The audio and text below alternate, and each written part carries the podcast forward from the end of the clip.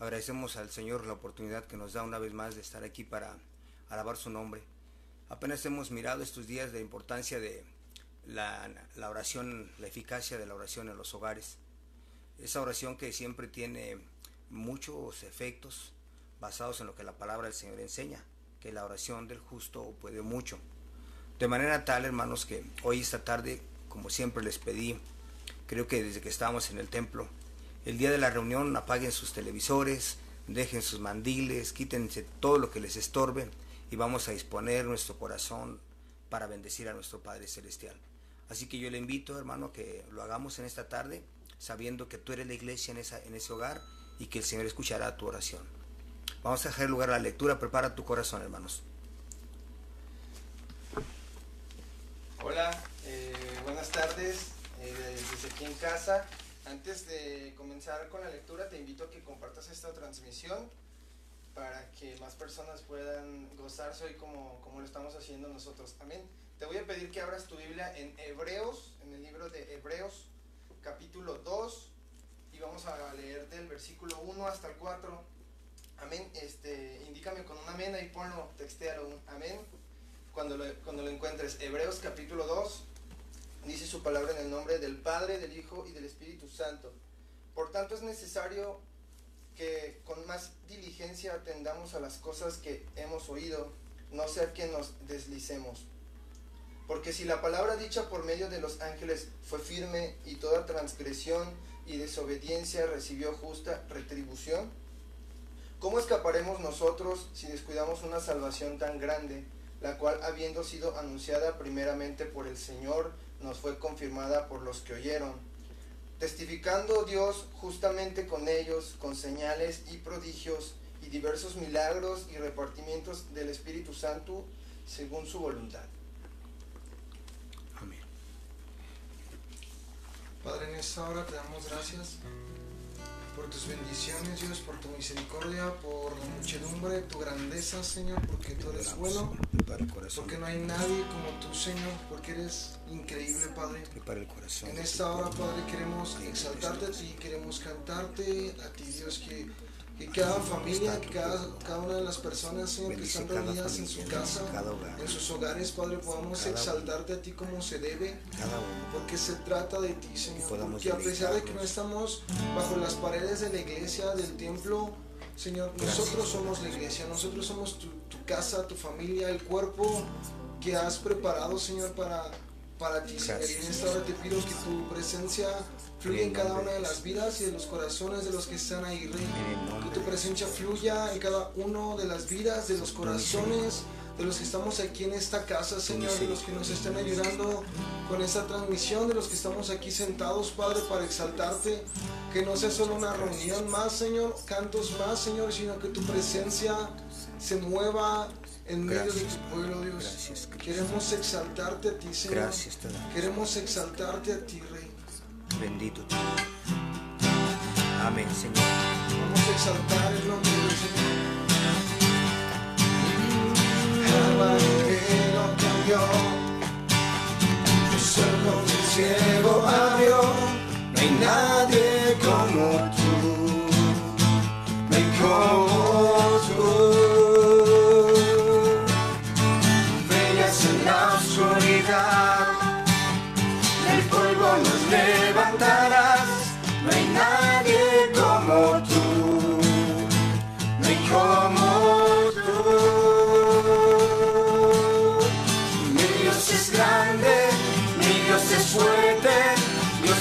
alto que cualquier otro. Nuestro Dios sana, es poderoso, mi Dios, mi Dios.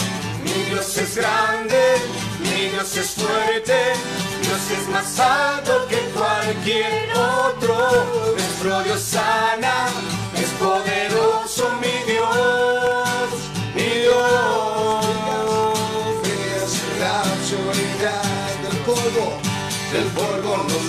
levantarás, no hay nadie como tú, no hay como otro.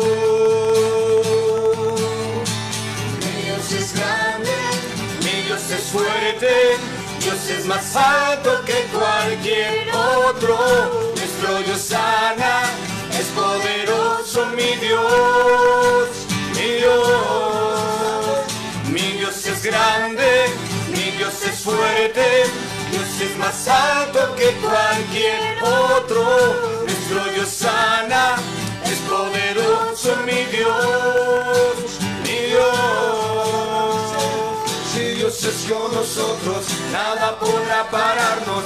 Si Dios es con nosotros, ¿quién nos podrá vencer? Si Dios es con nosotros, nada podrá pararnos. Si Dios es con nosotros, ¿quién nos podrá vencer?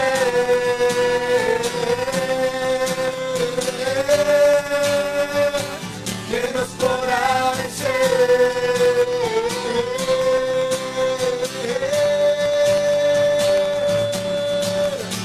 Mi Dios es grande, mi Dios es fuerte, Dios es más alto que cualquier otro. Nuestro Dios sana, poderoso mi Dios, mi Dios. Mi Dios es grande, mi Dios es fuerte, Dios es más alto que cualquier otro. Nuestro Dios sana, es poderoso mi Dios,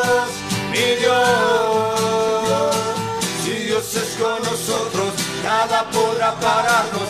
Si Dios es con nosotros, ¿quién nos podrá vencer? Si Dios es con nosotros, nada podrá pararnos. Si Dios es con nosotros, ¿quién nos podrá vencer?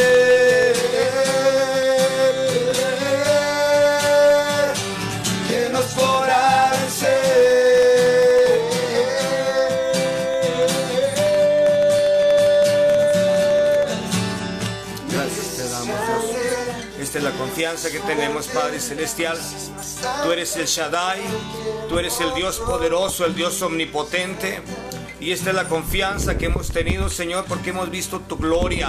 Hemos visto las manifestaciones de tu poder en circunstancias tantas, Padre. Y seguramente en este tiempo, en cada hogar y familia, Padre, tu presencia está bendiciendo y ministrando a cada uno, Padre. Seguimos alabando tu nombre y glorificándote porque tú eres digno, Señor. Amén. Alábala ahí en tu casa, hermano. Dale gloria al Rey. Con él levantaremos canción a nuestro Dios. Amén. Con mi Dios yo saltaré los muros. Con mi Dios ejércitos derribaré.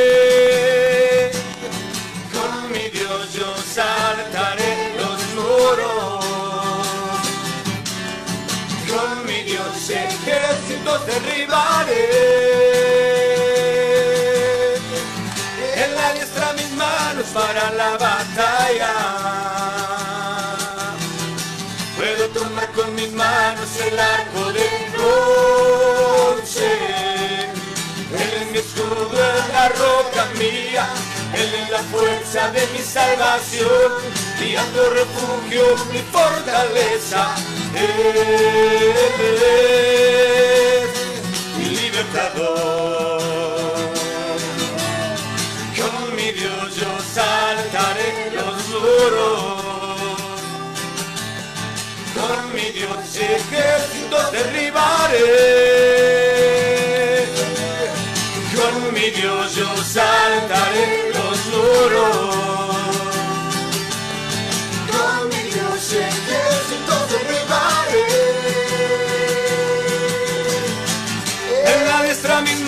Para la batalla. Puedo tomar con mis manos el arco de bronce. Es mi escudo, es la roca mía. Es la fuerza de mi salvación. Mi alto refugio, mi fortaleza. Es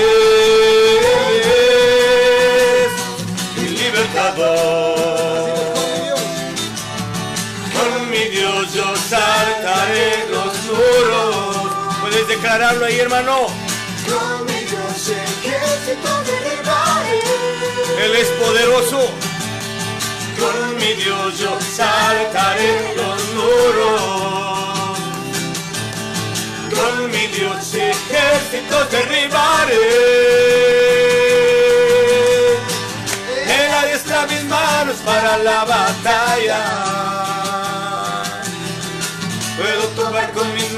El arco de bronce. Él es mi escudo, es la roca mía. Él es la fuerza de mi salvación, mi alto refugio, mi fortaleza. Él es mi libertador.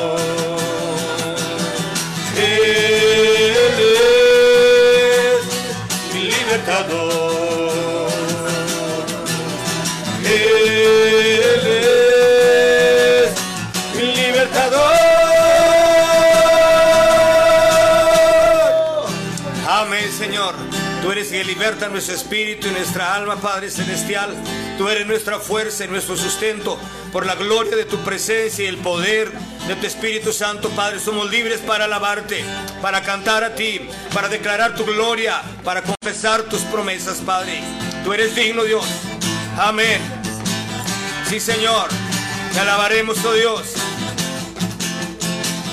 Levantamos un clamor por sanidad y redención. Muéstranos lo que tú ves, los secretos en tu corazón. Un pueblo unido pide hoy con libertad y salvación. Gracias. Armados con tu valor, lo que deseamos es revolución. que el cielo se parta en dos,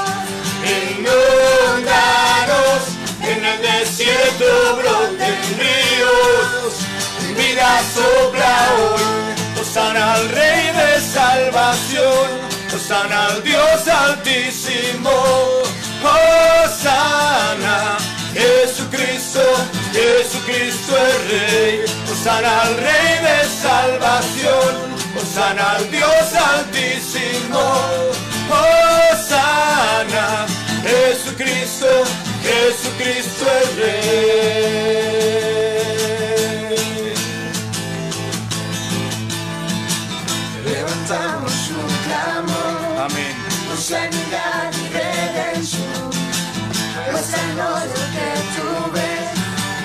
Los secretos de tu corazón. Amén, Señor. Pueblo unido pide hoy Gracias, Dios. con libertad y salvación. Amén. Armados con tu valor, lo que deseamos es revolución. que el cielo se parta en dos, inundados en el desierto broten ríos, vida sopla hoy, sana al Rey de salvación, sana al Dios altísimo, sana Jesucristo, Jesucristo es Rey, sana al Rey de salvación. Osana al Dios altísimo, Osana, Jesucristo, Jesucristo es Rey.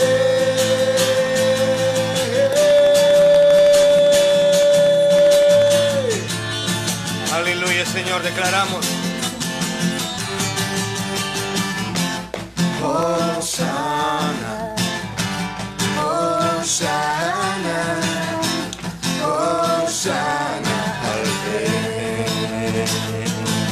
Puedes decirlo Hosanna, al Rey de Reyes, Hosanna, a Cristo poderoso. Hosanna, Amén. Hosanna, Hosanna, Hosanna al Rey.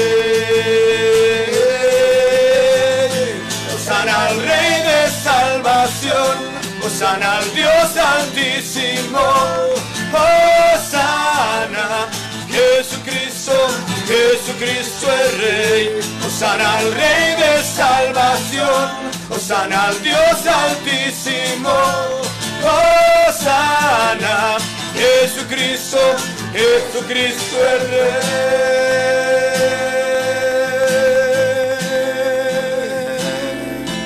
Reconocemos, Padre, tu deidad, tu grandeza y tu misericordia. Y clamamos por tu misericordia, Padre. Es este clamor el nuestro en este tiempo, pero sobre todo, Señor, que tú vengas a fortalecer la vida de tu pueblo y aquellos que aún no te han conocido, Padre. Que tu Espíritu Santo cumpla esa función de redargüimiento en este tiempo.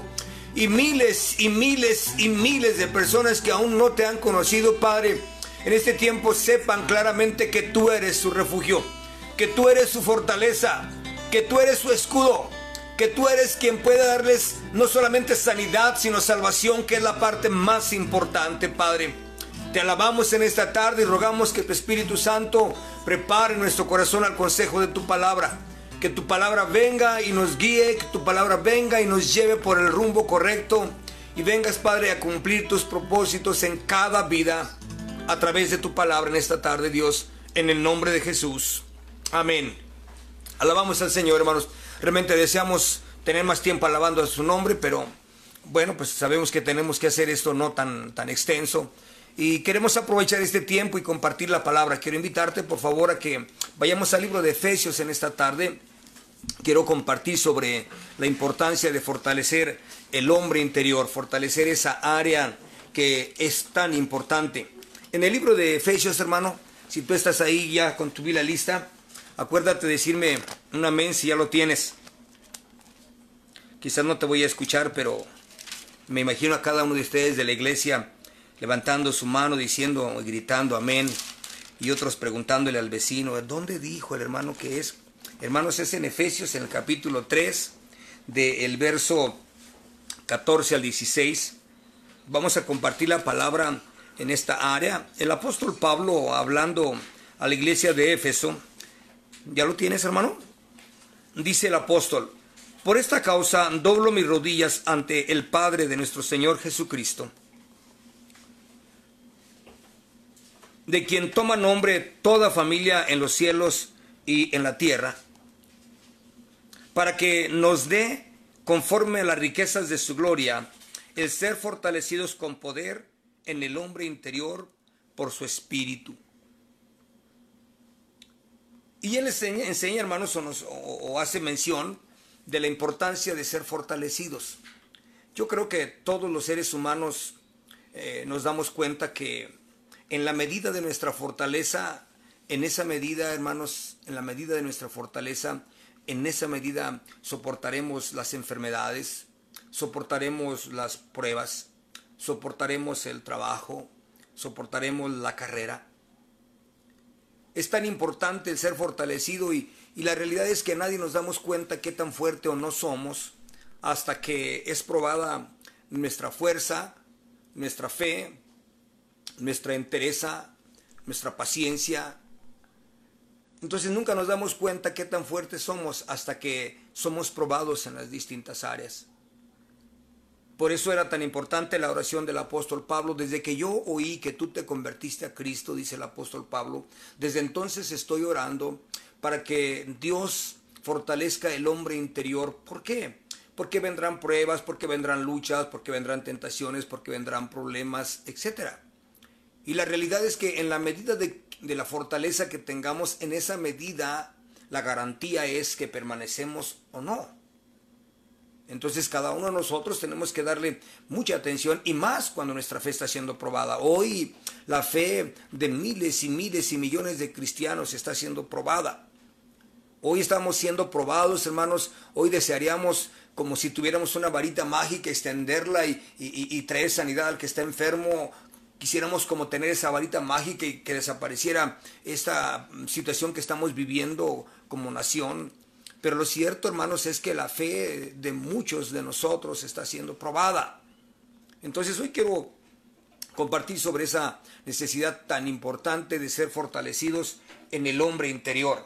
Y cuando hablamos del hombre interior, obviamente nos referimos a la parte espiritual, a la parte eh, del ánimo de la persona, a la parte de la fe de la persona, a esa parte espiritual. De forma, de forma tal, hermano, que hoy quiero tratar cuatro aspectos importantes en los que tenemos que fortalecernos. Número uno es fortalecer nuestra fe. Bueno, voy a ir, voy, voy a ir este, detallando, ¿no? Es fortalecer nuestra fe. Y bueno, vamos a empezar ahí. ¿Por qué es tan importante fortalecer la fe? Porque la Biblia nos enseña mucho acerca del tema y dice que la fe viene por el oír la palabra de Dios. Entonces, en la palabra del Señor encontramos miles de promesas muy claras, muy contundentes, muy dirigidas a nosotros y muy apropiadas para la ocasión. Entonces la palabra siempre va a traer bendición a nuestra vida cuando nosotros leemos la palabra. Bien dice de sí, que la palabra es espíritu y la palabra es vida. Entonces, si la fe viene por el oír la palabra, si alguien dijera, bueno, yo necesito aumentar mi fe, entonces diríamos entonces, en el orden lógico, que entonces hay que conocer más la palabra.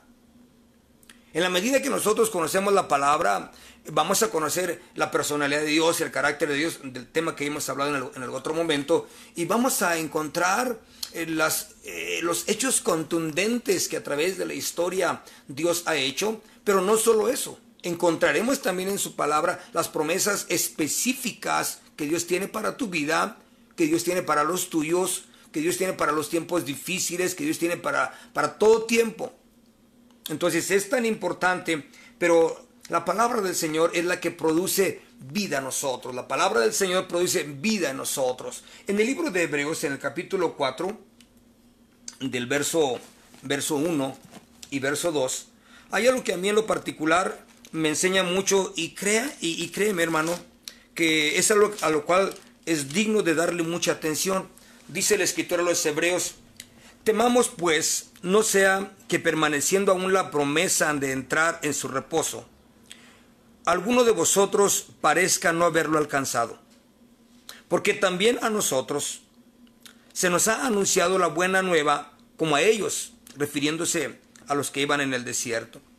Pero no les aprovechó el oír la palabra, por no ir acompañada de fe en los que la oyeron. Es decir, si escucharon, todos escucharon la palabra, todos escuchaban a Moisés diciendo, el Señor dice, todos escuchaban eh, mm, las indicaciones que Dios le daba a Moisés y Moisés las transfería al pueblo, todos las escuchaban, pero no todos creyeron a las promesas.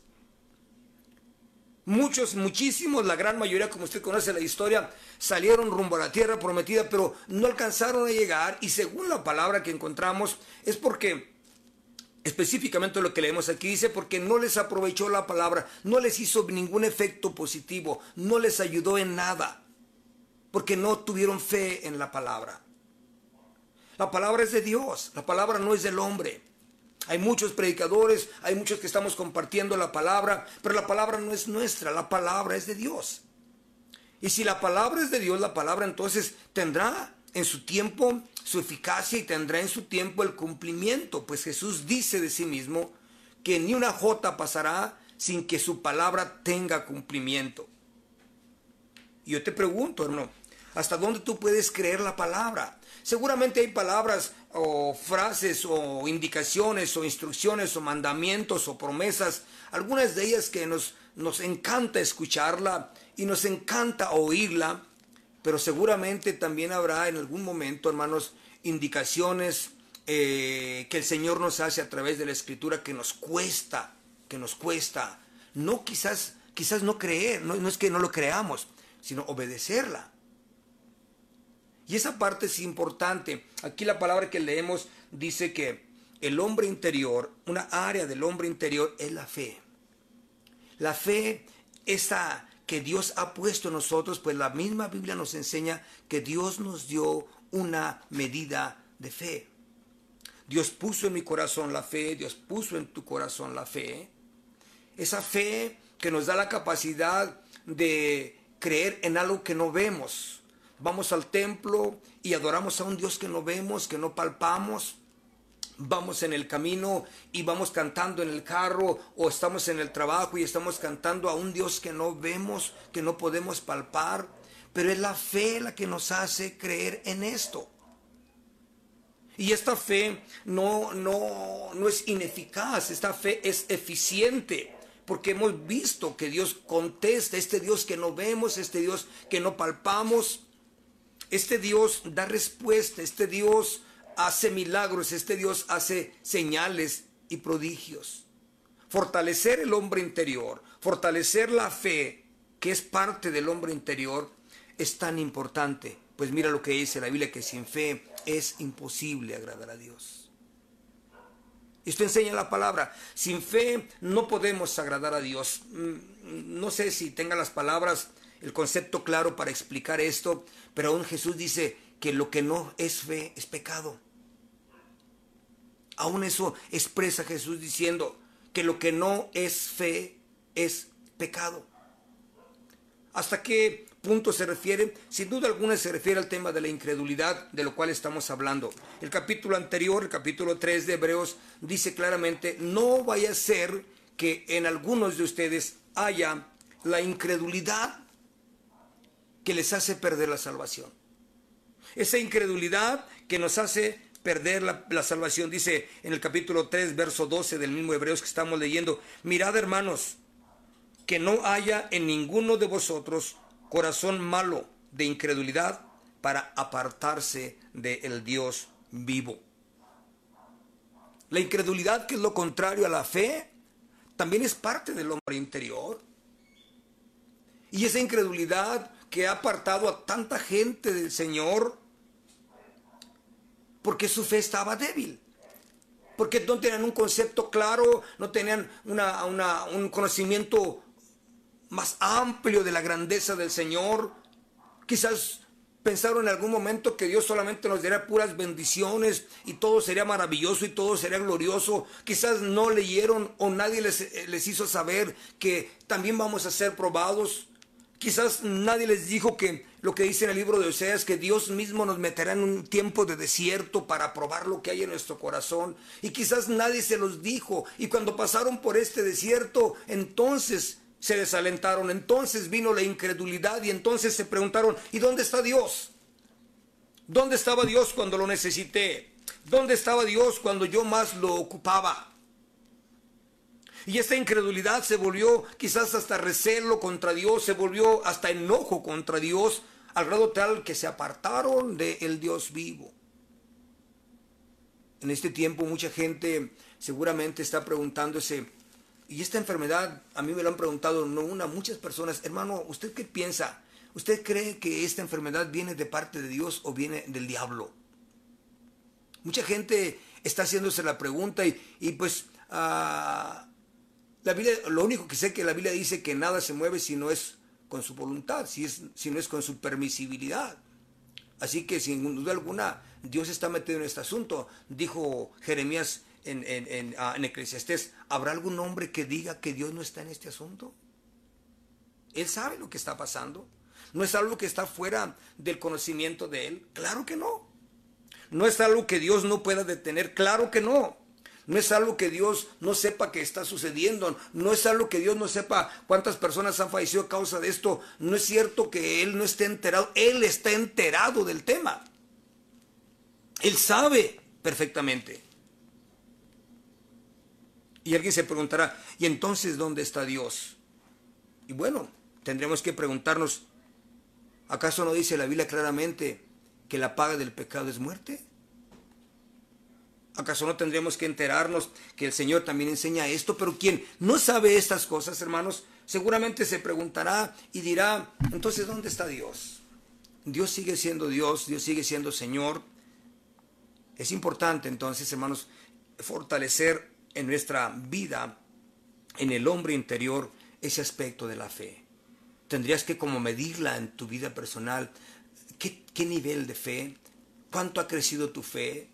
¿Cuánto ha crecido tu conocimiento de la palabra del Señor? ¿Y por qué es tan importante la fe en este tiempo? Bueno, número uno, para no apartarte del Dios vivo. Para no enojarte contra Dios si las cosas no salen como tú le pediste o como tú las deseabas para que no te enojes contra Dios y no te apartes de Él. Es importante entonces crecer en nuestra fe, ese hombre interior, esa parte interior. Sin fe es imposible agradar a Dios. Por otro lado, Jesús enseñaba a sus discípulos cuando fue y resucitó a Lázaro, les habló diciendo claramente, no les he dicho que si, que si creyeren verán la gloria de Dios. No les he enseñado una y otra vez que si ustedes tienen la capacidad de creer, van a ver la gloria de Dios, van a ver el poder de Dios, van a ver manifestaciones de Dios, van a ver cosas extraordinarias de Dios. Les he dicho una y otra vez, dice Jesús. Pero hay quienes no creen. Eso lo decía entre ellos. Pero hay quienes no creen. Seguramente la necesidad de muchos hoy está empujando nuestra conciencia, está empujando nuestra vida espiritual a creer, a querer creer, a querer experimentar algo extraordinario. Gloria a Dios, que el Señor en este tiempo, hermanos, nos lleve a un arrepentimiento, nos lleve a una relación más estrecha, nos lleve a una comunión más íntima con Él, nos lleve a una vida más eh, disciplinada con Él. Que este tiempo en casa de aprovechar para crear más fortaleza espiritual a través de la fe.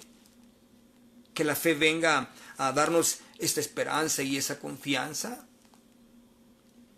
Jesús dijo, te he dicho que si puedes creer, verás la gloria de Dios.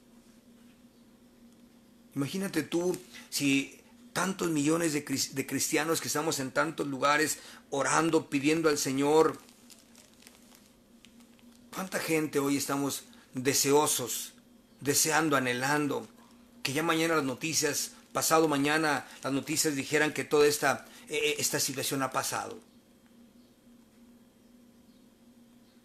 La fe es poderosa para hacer cosas extraordinarias, nuestra fe en el Señor. Entonces, número uno, es importante, hermano, que podamos fortalecer nuestra fe, porque de ella depende, de la fe, de la confianza, de la seguridad en el Señor, depende, número uno, que podamos agradar a Dios. Número dos, depende de ella, de la fe, que no nos apartemos del Dios vivo. Esta fe que nosotros podemos tener en el Señor es la que nos da eh, la, siguiente área del hombre interior, que es la paciencia, que es la esperanza, que es la confianza, que es la comodidad, que no nos impacientamos, que no tomamos decisiones incorrectas. Esta fe nos da paciencia. ¿Qué tan importante es en este tiempo que estaremos tantos días encerrados, hermanos? qué tan importante es la paciencia, no solamente en el aspecto espiritual o en relación a la iglesia, qué tan importante, qué papel tan importante va o está jugando la paciencia en este tiempo en la familia, donde quizás tantas personas eh, no estaban acostumbrados a estar todo el día juntos. Y ahora necesariamente hay que estar más horas juntos. Seguramente en este tiempo, hermanos, descubriremos la necesidad de modelar nuestro carácter cristiano. Vamos a encontrar la necesidad de modelar, de ajustar, de perfeccionar, de darle atención a esa parte, la paciencia, la paciencia, el estar estable, el estar ecuánime, el estar Mm, eso, estable. La paciencia es algo que viene de parte de Dios a nuestra vida. Dice la Biblia que sin la paciencia, que es necesaria la paciencia, perdón, para que podamos heredar las promesas del Señor, que es necesaria la paciencia. Esta paciencia, hermanos, que han mostrado o que mostraron aquellos hombres de Dios en tribulaciones, en angustias, en persecuciones, esa paciencia de la cual habla el apóstol Pablo diciendo, ¿quién nos separará del amor de Cristo? Estaba hablando, número uno, de su fe, que Cristo estaba con él, y número dos, de la actitud que él estaba teniendo, porque el Espíritu de Dios estaba en él, y el Espíritu de Dios le estaba dando o le había dado la paciencia. ¿Quién nos separará del amor de Cristo? Pregunta el apóstol. ¿Necesidades? ¿Angustias? ¿Temores? ¿Persecuciones? ¿Qué nos separará? Dice el apóstol. Obviamente él está hablando de él. Pero yo te pregunto a ti, ¿qué te separaría del amor de Cristo? ¿Qué pudiera separarnos del amor de Cristo? ¿Sabes qué puede separarnos del amor de Cristo? Malas decisiones. Tomar decisiones no correctas tomar decisiones que vayan en contra de la voluntad de Dios, tomar decisiones que nos alejen del Señor, tomar decisiones incorrectas que nos lleven más y más a ese hoyo profundo, tomar decisiones incorrectas que nos lleven más y más al error, tomar decisiones incorrectas, eso nos aparta, nos aleja del Señor. Tener paciencia en este tiempo es determinante. Mira lo que dice Colosenses capítulo 3, verso 12, hablando de la importancia de la paciencia. Colosenses 3, 12.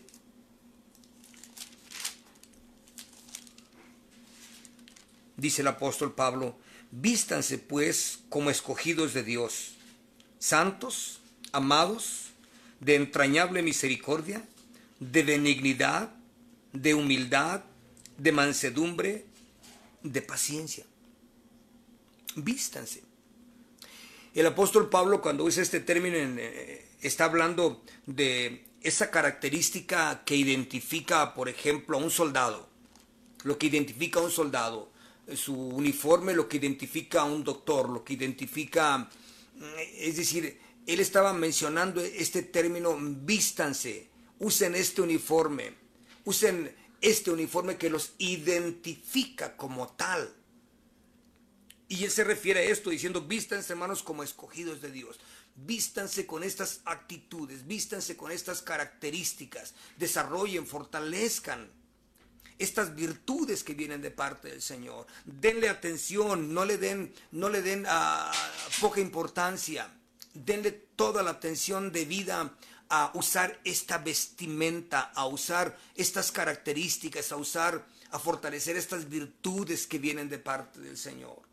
Porque son tan importantes, porque son las que, las que nos identifican como hijos de Dios. Así como un soldado es identificado por su uniforme, o una enfermera, o un doctor, así como ellos son identificados como un bombero, como alguien que es tan notable, no, no dudamos que es bombero, no dudamos que es doctor, no dudamos porque trae el uniforme.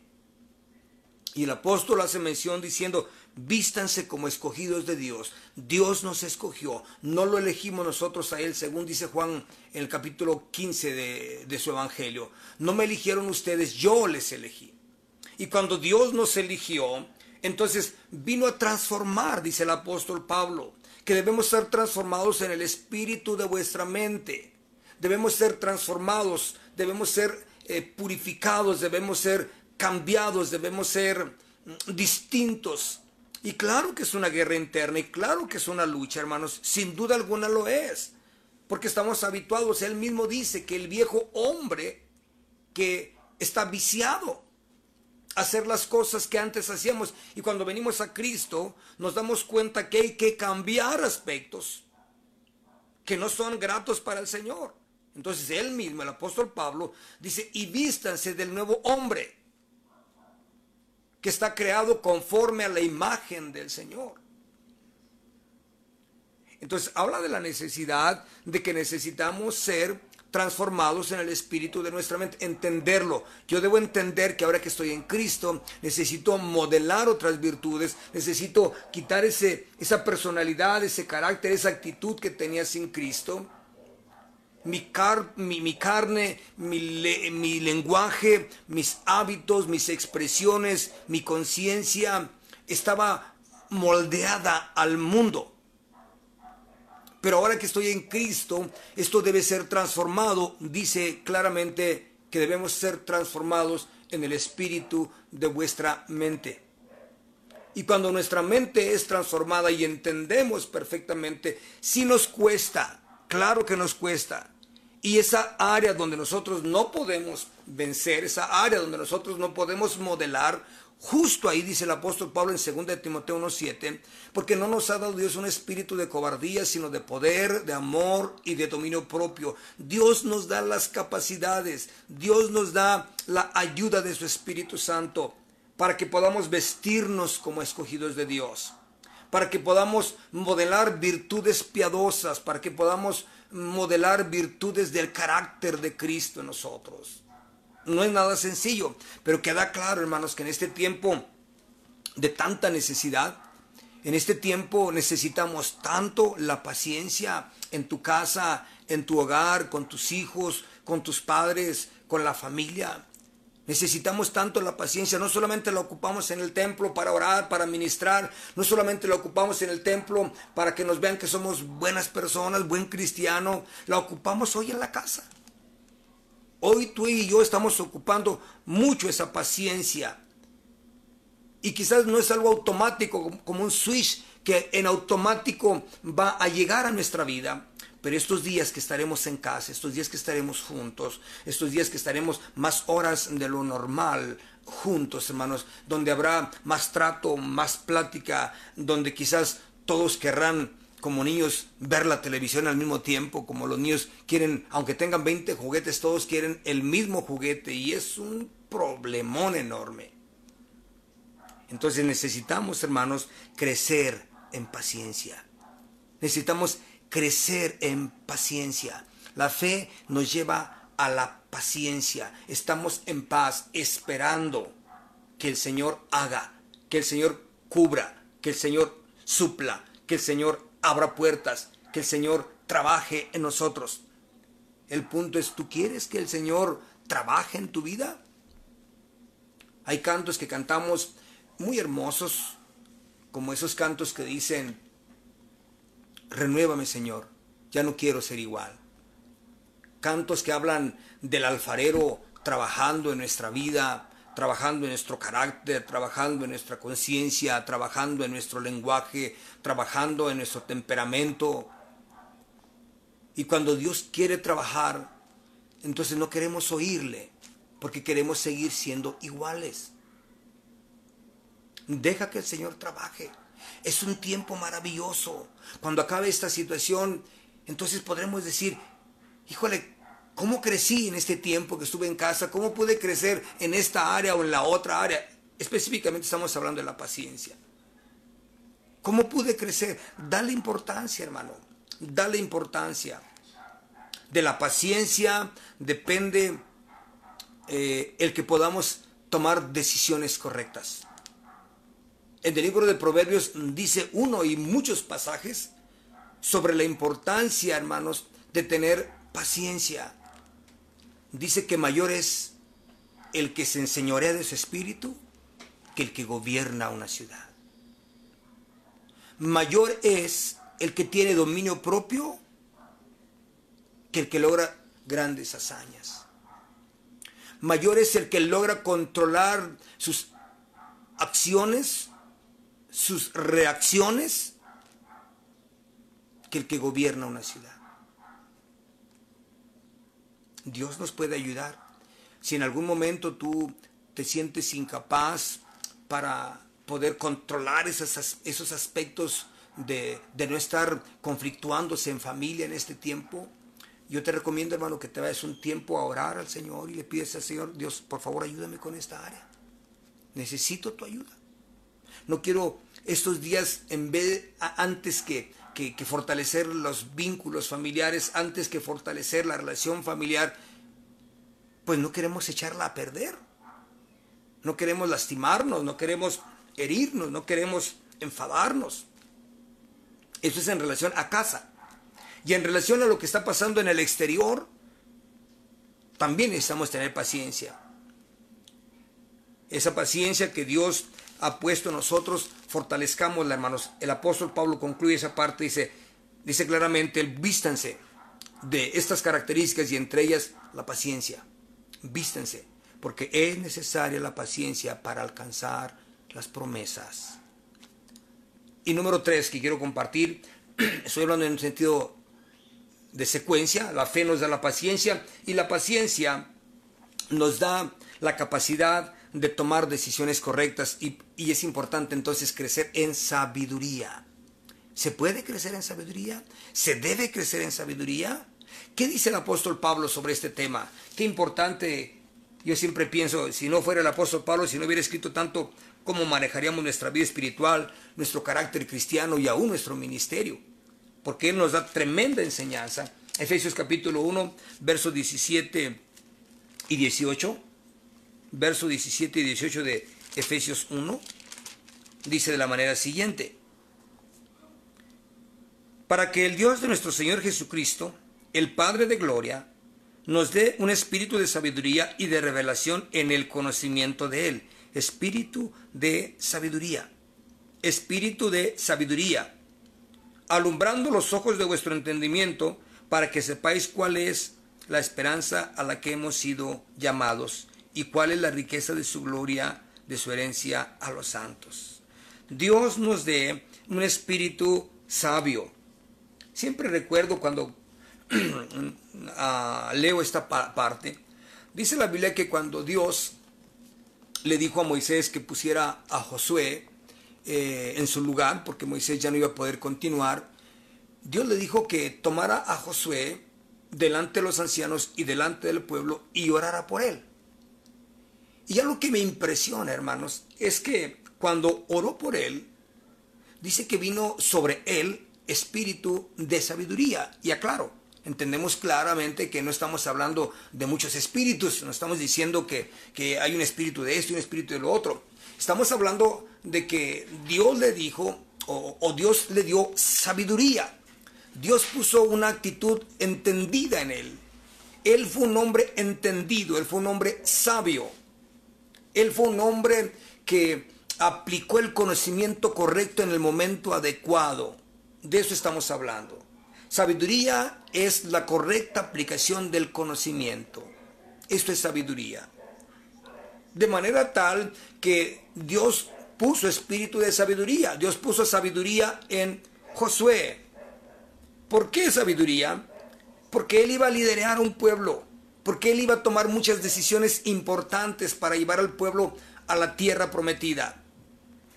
Fue un hombre sensible a Dios, fue un hombre sabio, fue un hombre que aunque efectivamente era muy valiente, era un hombre muy valiente, pero no era un hombre impetuoso o desequilibrado en sus emociones. Fue un hombre que aprendió a usar la inteligencia emocional. Fue un hombre, hermanos, que antes de tomar decisiones importantes consultaba a Dios. Me impresiona aquella ocasión cuando Dios le estaba preparando para seguir avanzando. Dice la Biblia que él fue y se encontró a un ángel y el ángel dice que el ángel, eh, este varón de Dios, es, el término que emplean, dice que lo encontró Josué, Josué a él con su espada desenvainada, listo para la guerra. Y la primera pregunta que le hace Josué dice, ¿eres de nosotros o eres contra nosotros? Y le dijo el ángel, yo soy del ejército de Dios. Yo vengo como el, representante del ejército de Dios. Cuando Josué escuchó esto, inmediatamente preguntó, dijo, ¿y qué me manda decir el Señor? ¿Qué me manda decir el Señor? Hermanos, algo que es sabio en el ser humano es aprender a oír a Dios. Cuando tomamos decisiones importantes, es tan necesario que las tomemos con fe, con mucha paciencia y que estemos enterados que Dios nos lleva en esa dirección. Y como dijo Moisés, Señor, si tú no vas conmigo, yo no me muevo. Josué recibió espíritu de sabiduría. Pablo escribe a los Efesios y dice, estoy rogando al Señor para que Dios les dé espíritu de sabiduría, de inteligencia, inteligencia emocional. La inteligencia emocional, hermanos, que es algo en la que muchos de los seres humanos fracasamos, porque decimos cosas que no tendríamos que haber dicho, porque hacemos cosas que no tenemos que hacer, porque estamos enojados, porque estamos emocionados, porque estamos confundidos. Y es tan fácil hablar bajo estas circunstancias. Pero hay quienes han pagado consecuencias terribles por causa de no usar inteligencia emocional. Dios le dio a Josué espíritu de sabiduría. Esa sabiduría, hermanos, que viene de parte del Señor. La capacidad de aprender a esperar. La capacidad de aprender a oír la voz de Dios. La capacidad de poder obedecer a la indicación divina. Fortalece, fortalece, hermano, el hombre interior. Es necesario que eh, en estos tiempos complicados podamos fortalecer el hombre interior. Seguramente, hermanos, vendrán tiempos donde tenemos que tomar decisiones muy sabias en nuestro trabajo, en la familia, en las finanzas. Necesitamos tomar decisiones con mucha sabiduría. Fortalecer el hombre interior, dice el apóstol Pablo, que debemos pedir al Señor que fortalezca el hombre interior. Yo quiero decirte en esta tarde, hermano, ahí donde estás, necesitas, necesitamos, yo necesito fortalecer ese hombre interior. Hablamos hoy de tres aspectos, seguramente hay muchos aspectos que luego trataremos de ellos, pero hoy específicamente hablamos de la importancia de la fe, hablamos de la importancia de la paciencia y hablamos de la importancia de la sabiduría. Esa sabiduría que tú necesitas, esa sabiduría y esa inteligencia. Les decía de la importancia de la inteligencia emocional de esa inteligencia emocional que tanto necesitamos. ¿Sabes tú que la Biblia dice que la, la ira del hombre nunca hace la voluntad de Dios? ¿Sabes tú que no podemos o no debemos tomar decisiones importantes cuando estamos tristes, profundamente tristes o molestos, profundamente molestos? Inteligencia emocional y sabiduría espiritual son necesarias en la medida que tú y yo fortalezcamos estas características en nuestra vida, Dios nos garantiza, como vamos a ver eh, más adelante en la reunión del próximo jueves, cómo desarrollar ese carácter cristocéntrico. Vamos a mirar, hermanos, la importancia. Pedro dice, si ustedes cultivan estas áreas, si ustedes trabajan en estas áreas, nótalo, dice, no caeréis jamás. ¿A quién nos gusta fracasar? A nadie. A nadie nos gusta fracasar. Todos quisiéramos ser triunfadores. Todos deseamos salir adelante, todos deseamos eh, que nuestros proyectos vayan adelante, todos deseamos que nuestra fe siga creciendo. Por eso quiero por eso comparto esta palabra contigo, hermano, hermana, fortalece el hombre interior. Dale atención. Aprovecha este tiempo que no tienes que estar saliendo del trabajo, etcétera, aprovechalo para fortalecer esa área.